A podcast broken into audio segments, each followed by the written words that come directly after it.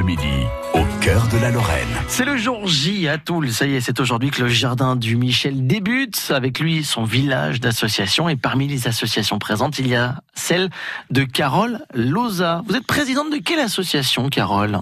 Ah, En fait, je suis la présidente du comité de loisirs des agents de la ville de Toul et du DCCAS qui rassemble donc les agents qui travaillent sur euh, l'hôtel de ville ou les, les, bâtiments qui sont satellites. Vous faites quoi alors concrètement? Concrètement au niveau de l'association, la, bah, écoutez, à destination des adhérents, on offre des prestations euh, plutôt sympathiques, des sorties estivales pour euh, à destination des enfants surtout, des sorties aussi pour les parents. On fait le marché de Noël, on tient aussi les chalets de Noël donc en fin d'année.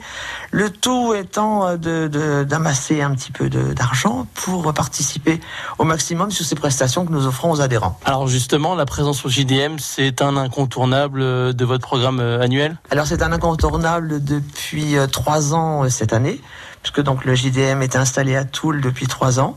Et depuis le début de son installation, nous sommes partenaires de cet événement et nous tenons un stand de pâtes. Des pâtes pour tous les festivaliers tout le week-end? Des pâtes pour tous les festivaliers tout le week-end concernant des pastaf box qui sont bien chaudes, qui sont cuites avec amour, etc., etc., sourire compris. Il y a des petites sauces quand même qui vont avec?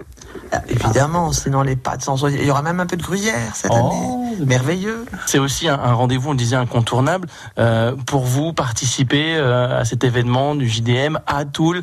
Là aussi, euh, même sans être président d'association, c'est un incontournable. C'est forcément un incontournable parce que c'est quelque chose qui est festif, c'est quelque chose qui rassemble beaucoup de monde et qui attire une population vraiment hétéroclite puisque chacun y trouve son compte dans la programmation musicale qui est diffusée. Et c'est vrai que c'est vraiment un moment particulièrement sympathique. Et bon enfant, je, vraiment j'insiste sur, euh, sur ce point. Il y aura bonne ambiance donc sur le stand, vous serez combien? En général, on est une dizaine sur le stand. Sur les trois jours? Sur les trois jours, absolument. Ça fait du monde, hein Oui, ça fait du monde. L'ambiance donc sera bonne. Vous avez euh, déjà jeté un petit coup d'œil à la, à la programmation, à l'affiche. Il y a des moments particuliers qui vous intéressent? Alors moi, il y a des moments particuliers qui m'intéressent, comme tout le monde, sauf que, comme vous l'avez compris, on tient le stand et nous, on peut pas, on peut pas se déplacer pour aller regarder les concerts. On les entend, mais on ne les voit pas. C'est un petit regret quand même. Ah, un petit quand même.